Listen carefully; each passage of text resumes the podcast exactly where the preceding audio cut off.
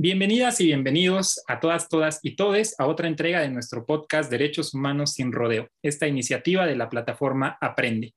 El día de hoy estamos todas y todos muy emocionados, pues el tema de hoy es bastante interesante y bastante eh, vigente, ya que estamos a próximos días de que la sentencia de la Corte Interamericana sobre el caso Reyes al, Rey, Daniel, eh, sobre el caso Daniel García y Reyes Alpizar contra México sea resuelta. Para ello, estamos bastante emocionados que nos acompañan los defensores de derechos humanos y particularmente defensores interamericanos que han litigado el caso ante la Corte. Nos acompaña el día de hoy Simón Hernández y Daniela Torres, quienes nos hablarán del tema y antes de poder entrar al fondo de todo este asunto, les pediría si nos pudieran dar una breve semblanza. ¿Quiénes son ustedes para quienes no los conocen, por favor? Daniela. Gracias, Carlos. Buenas tardes. Igual a, todos los que nos escuchan, soy estudiante de la licenciatura en Derecho en la Universidad Iberoamericana Puebla. Estoy en mi último semestre de la licenciatura y bueno, tuve la oportunidad justo de acompañar al maestro Simón como un estudiante a, esta experiencia, a este, este litigio internacional eh, ante la Corte Interamericana y pues la verdad, un gusto estar aquí y compartir con ustedes. Muchas gracias. Gracias, Carlos y por el espacio y, a todas, a todas las personas que escuchan. Pues yo soy Simón Hernández León, soy abogado del caso Daniel García y Reyes Alpiza, pero también tengo pues el orgullo de colaborar en la Ibero de Puebla, en la clínica jurídica que tenemos y en la coordinación de la licenciatura en Derecho. Muchas gracias. Bueno, para las personas que tal vez no están tan eh, al pendiente de lo que está sucediendo en la Corte Interamericana, ¿podrían decirles de manera general, pues, de qué trata este caso? ¿Cuál es la, relevancia de que estemos el día de hoy platicando sobre este caso en este podcast? Sí, claro, pues eh, mira, la, Corte Interamericana es un tribunal de derechos humanos que está en nuestra región, en la Organización de Estados Americanos, y bueno, ve los casos pues eh, más, más trascendentes, más importantes y sobre todo aquellas situaciones donde eh, a nivel de los países no hay un remedio para alguna situación violatoria de derechos humanos. En este caso, Daniel eh, García y Reyes Alpizar, pues están acusados de un delito que no cometieron. Muchas, como una situación que se presenta muy habitualmente en el país, como lo hemos visto en duda razonable, en presunto culpable, malas prácticas en la investigación del delito, en las procuradurías, eh, generación de falsos culpables. Pero en este caso, además, eh, con lo que ha llamado la atención a nivel internacional es que ellos han estado eh, en juicio 19 años y medio. Imagínense un juicio penal que dura esto, casi dos décadas y de, este tiempo permanecieron 17 años y medio en prisión preventiva sin sentencia. Entonces, esto es algo pues inédito a nivel incluso mundial y lo que se reclama ahora en la Corte Interamericana, entre otras situaciones, tiene que ver con por qué en México, en la Constitución además, se permite que las personas vayan a la cárcel de manera automática en cuanto son señaladas de un delito y que permanezcan en prisión durante la investigación y lo que dure un juicio eh, únicamente en función del delito. Esta figura, presión preventiva, existe pues en muchos lugares del mundo. La única diferencia es que en México tenemos prisión preventiva llamada justificada, que como en otros países pues se va imponiendo en cada situación, los jueces van valorando si es necesario tener a alguien en detención o no pero junto a la prisión preventiva justificada hay algo en la Constitución llamado prisión preventiva oficiosa. Y eso ha implicado que eh, una serie de delitos que hace pues varios años, en 2008, se pusieron en la Constitución, eh, pensando en que esta fue una medida excepcional para la delincuencia organizada de manera muy extraordinaria, haya ido ampliándose y hoy tenemos una cantidad muy significativa de delitos. Los partidos políticos han ido metiendo y ampliando y ampliando el catálogo de delitos y entonces, bueno, pues las personas solo por la prisión, digo, solo por el delito van a prisión eh, mientras son investigadas o juzgadas. Ese es el tema que, ha llamado la atención y bueno, dentro del cual es muy probable y eso también para el público que a lo mejor no tiene muchos conocimientos en, en, leyes, pero también para los abogados y abogados ha generado mucha polémica, eh, la posibilidad de que un tribunal internacional ordenara a México cambiar la constitución. Excelente, Simón. Creo que has planteado la hoja de ruta que vamos a tratar de seguir en esta charla. Y antes de ir punto por punto en todo lo que has planteado, porque es muy importante, nos gustaría saber, dentro de su experiencia, en lo que han podido vivir ahora que han llevado el caso ante la Corte Interamericana, que lo han litigado, que hace unos meses estuvieron en audiencias, de manera tal vez muy general, ¿cuál ha sido su experiencia? ¿Cuál ha sido la vivencia que han tenido estando en la corte y pues regresando aquí a esperar la sentencia?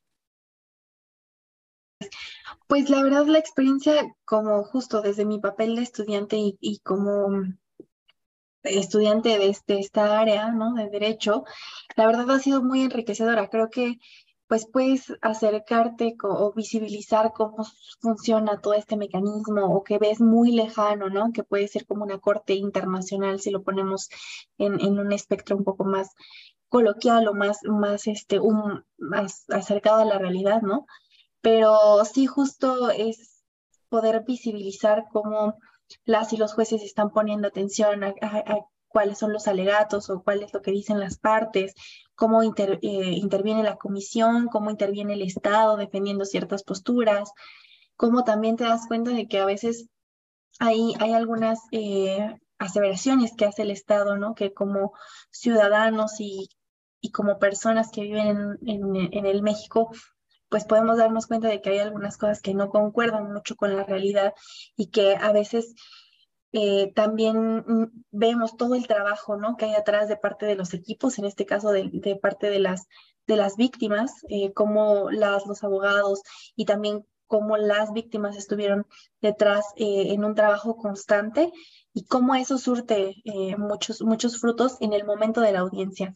Y por supuesto que en el regreso, pues uno se siente muy contento, ¿no? De ver cómo obviamente tiene cercanía con personas muy talentosas que, fueron a, representar a las víctimas en, estos casos de graves violaciones a derechos humanos como referentes, pero además cómo, cómo México reacciona en general como país, como sociedad, a, este escenario que, puso la audiencia ante la Corte Interamericana y, y pues cómo es muchas expectativas que tenemos hacia, hacia el momento en que salga la sentencia y todos estamos pues muy pendientes, ¿no? Desde, desde el estudiantado específicamente en derechos humanos, así como muchas, muchas áreas en, en México. Muchas gracias. Eh, ya lo adelantaba un poco Simón, ya había hecho la distinción, pero Daniela, ¿podrías recordarnos para ir adentrando un poco más en el tema, el tema de la prisión preventiva oficiosa? O sea, porque habría que distinguir un poquito para que igual una confusión que hay mucho en los medios y que a veces se usa malintencionadamente el confundir la prisión preventiva oficiosa de la prisión preventiva justificada. ¿Podría simplemente hacernos una distinción este, sobre estos dos conceptos? Claro, la verdad eh, es un concepto que a veces nosotros, las y las, las personas que estudiamos derecho, tendemos a complejizarlo un poco, pero justo se lo explicaba el otro día a una, a una de mis amigas que no estudia derecho y le dije, bueno, en realidad por el simple hecho de que digan, ah, bueno, tú, tú estás señalado como responsable de un delito que viene en esta lista, ¿no? Homicidio, desaparición, este, no sé, robo con, con arma o robo violento o algún, alguno de estos delitos que vienen en esta lista, en, inmediatamente, aunque no haya investigado, aunque no, no haya dicho o comprobado que hay algunos elementos que digan que sí tú fuiste el responsable, entonces inmediatamente te vas a la cárcel, ¿no? A la prisión en este caso, porque solamente te señalaron a ti por haber cometido un delito. Entonces, ¿qué pasa? ¿Dónde está el principio de presunción de inocencia?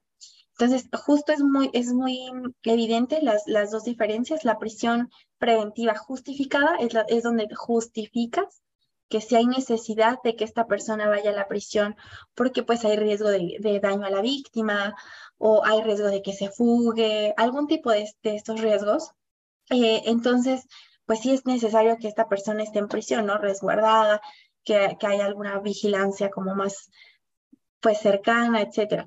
Pero en, la otra, en el otro tipo, que es la prisión preventiva oficiosa, es justamente de manera oficiosa, automática, en el sentido de que en el momento en que te están señalando por un delito, inmediatamente eh, estás em, pues en este supuesto de, de encontrarte en prisión preventiva oficiosa.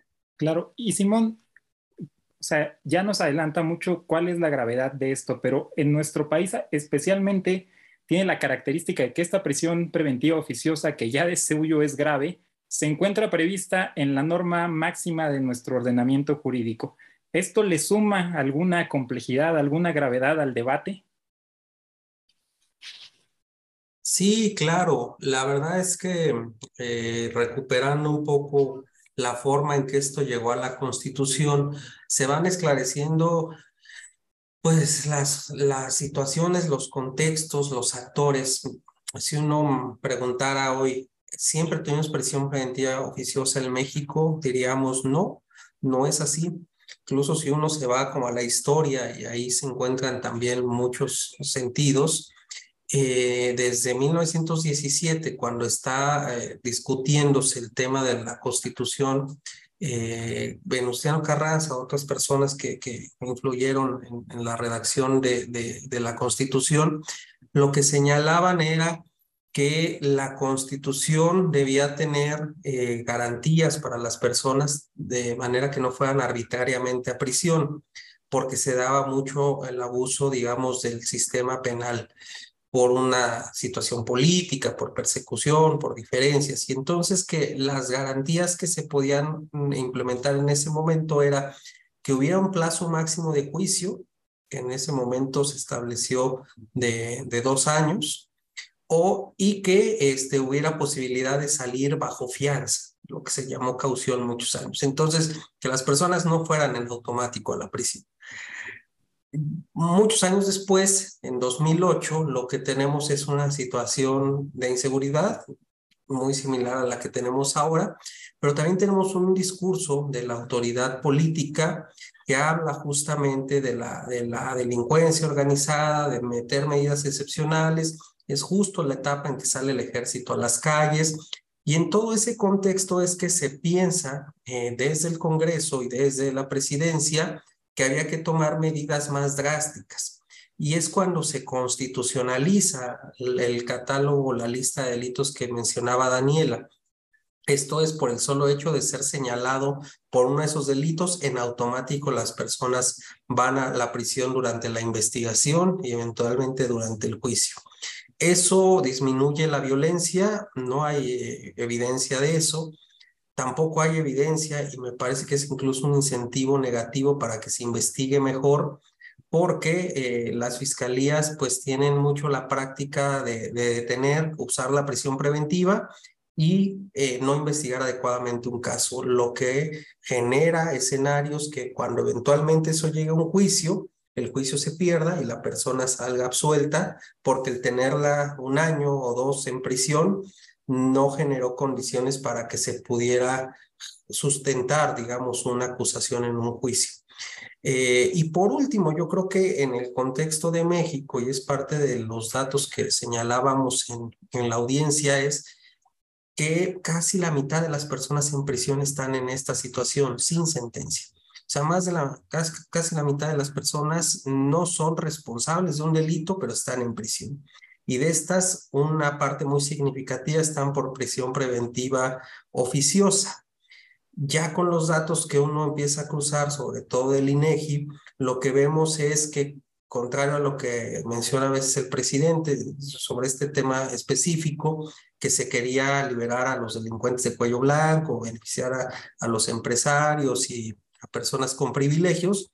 En realidad, las personas que van a prisión con esta medida son personas eh, de escasos recursos, sin educación, y entonces lo que hemos hecho es crear una puerta de entrada a la prisión desde la Constitución para encarcelar a personas pobres. Básicamente eso es lo que estamos haciendo en México y la dificultad que mencionabas es que al estar esto en la Constitución, pues evidentemente es muy difícil que un juez vaya en contra de la Constitución. De hecho, la propia Suprema Corte en la discusión del año pasado decía, nosotros no podemos invalidar la Constitución, ya está ahí.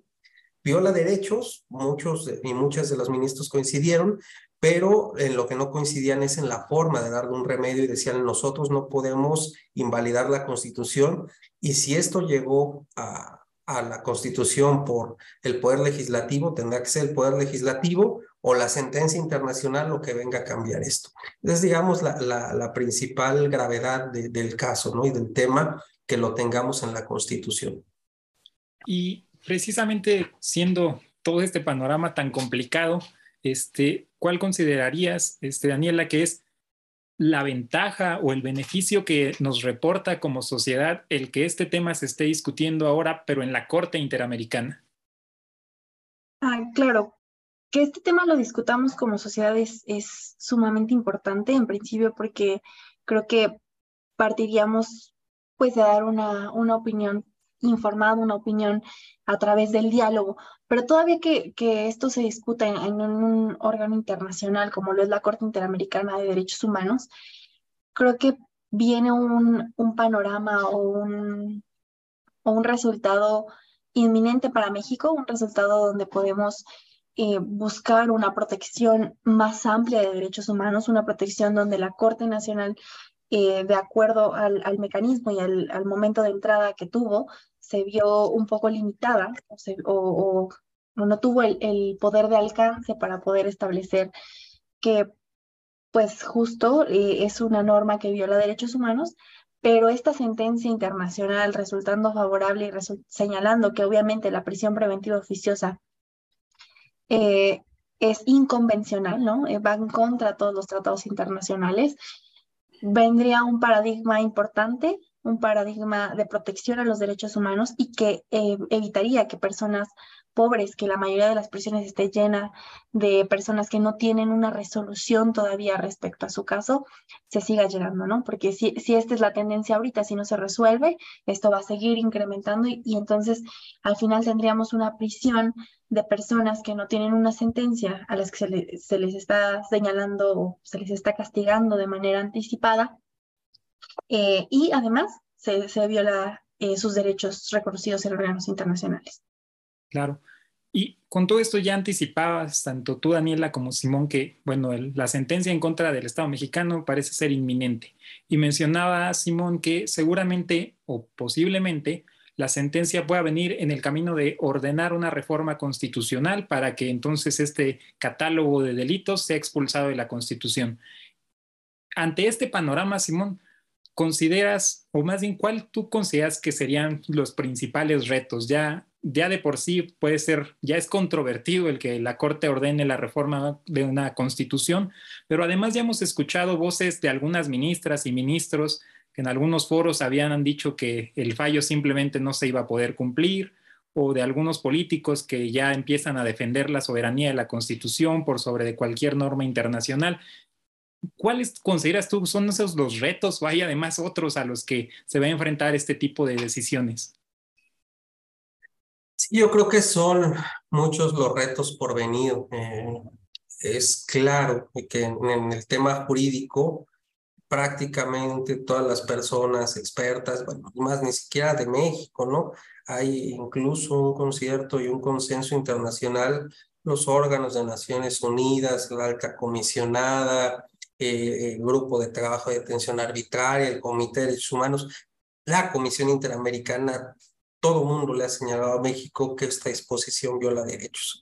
Y todo el mundo le ha señalado a México que debe eh, modificar lo que hoy tenemos en la Constitución.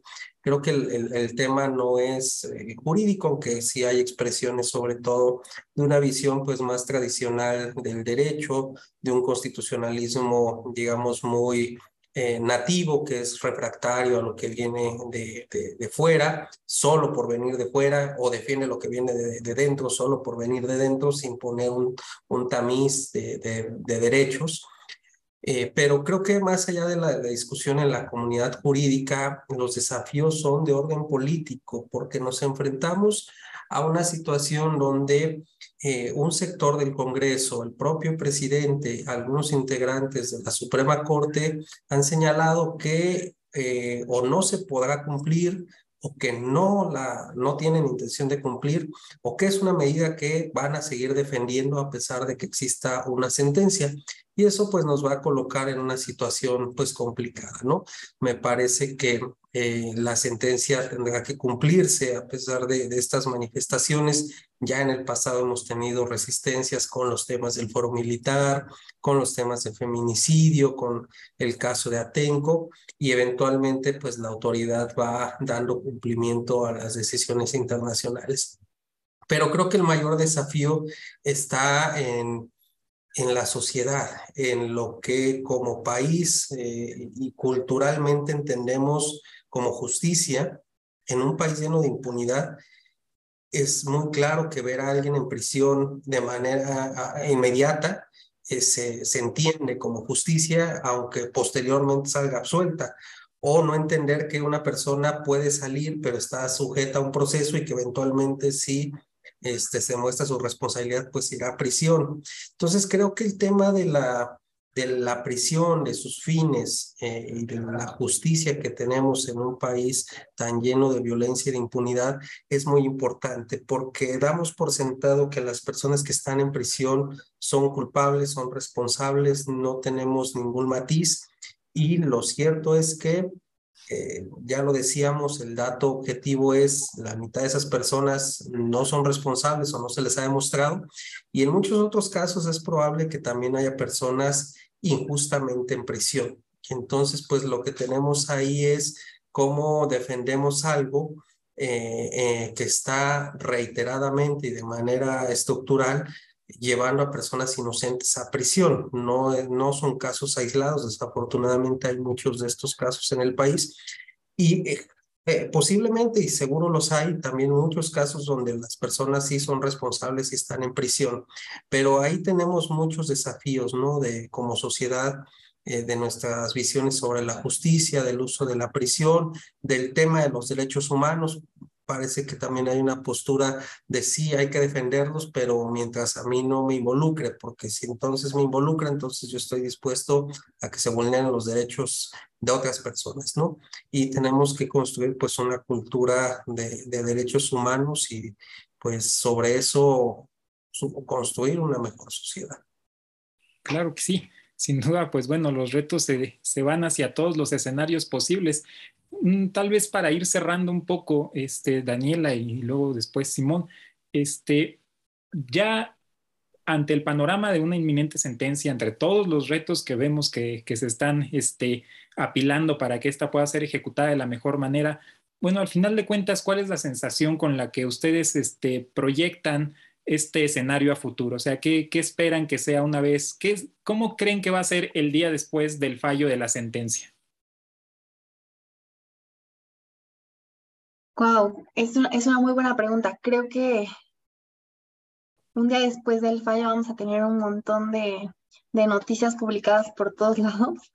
Vamos a tener en la mañanera del presidente, si es que sale durante este periodo que esperemos que siga, lo más probable, una declaración muy, muy firme, ¿no?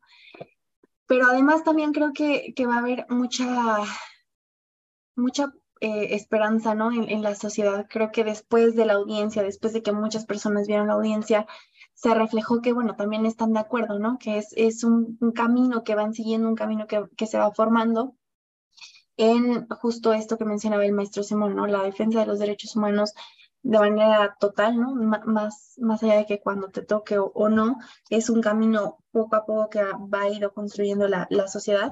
Entonces creo que también va a haber respuestas buenas va a haber eh, mucho, mucho apoyo por toda la comunidad eh, seguidora de los derechos humanos, ¿no? Y, pero además vamos a tener también mucha presión para, para ver qué nos dice la Corte Mexicana, para ver qué, qué postura va a tomar y cómo, cómo va a, a proceder después de este fallo. Claro, bueno, suena algo bastante complicado. Simón. Yo, yo creo que tendremos como dice Daniela, un día eh, y una etapa muy esperanzadora. Hay una, pues una responsabilidad muy importante y, no lo digo en términos personales, sino más bien de los derechos que están en juego, ¿no? México tiene hoy 14 eh, casos ante la Corte Interamericana. Este pues va a ser un caso inédito por las implicaciones que tenga una decisión eh, que ordene reformar la Constitución, pero creo que más allá de eso, que por sí mismo es muy profundo, el, hecho de haber podido eh, llevar la situación de las personas en prisión, de estas más de 90 mil personas que están en prisión preventiva, de eh, 200 mil personas que se encuentran en las cárceles, las condiciones, lo que viven las familias, el tipo de justicia que tenemos en el país, la falta de procuración de justicia, eh, personas eh, culpables que están en las calles, personas inocentes que están en las cárceles, nos lleva a que un tribunal internacional, viendo toda esta realidad compleja, pues eh, tome y adopte una posición eh, pues muy contundente y que mm, seguramente pues será para beneficio del país. Creo que es una decisión sí trascendente, histórica, pero por estas implicaciones, no solo la dimensión jurídica, sino por haber colocado en el centro de la atención del público lo que pasa en las cárceles de México. Y esa situación me parece que puede llegar a cambiar, que muchas personas podrán también pues empezar a, reconocer que hay violación de derechos en el país y a partir de eso pues eh, tener una mirada distinta y un horizonte también diferente de justicia, de, de una sociedad más igualitaria, donde los derechos de todas las personas se respeten sin ninguna distinción. Bueno, pues espero y comparto esa sensación de optimismo y esperanza porque sin duda eh, la apuesta por los derechos creo que es lo que nos, nos puede ayudar a avanzar cada vez y a salir de tantos problemas de violencia y de dificultades que hay en este país. Entonces, agradezco profundamente que personas como ustedes estén allí afuera dando la batalla todos los días para poder hacer un poquito mejor este país. Este, pues ya los escucharon, él es Simón Hernández León y ella es Daniela Torres Parra defensores de derechos humanos y defensores interamericanos del caso Daniel García y Reyes Alpizar contra México. Para nosotros ha sido un gusto tenerlos aquí y esperamos poder tenerlos prontos, tal vez después de que se notifique la sentencia para poder ver cómo es ese día después. Este, muchas gracias, simplemente les daría la palabra si quisieran agregar algo más. Pues agradecerles mucho el espacio y que también puedan seguir el trabajo que hace la Clínica Jurídica Minerva Calderón en la Ibera Puebla. Estamos haciendo también pues un trabajo comprometido con víctimas de desaparición, de feminicidio, con comunidades indígenas y nos parece que es parte pues del trabajo y el papel que deben tener las universidades y quienes estamos en la comunidad jurídica. Muchas gracias, Daniela.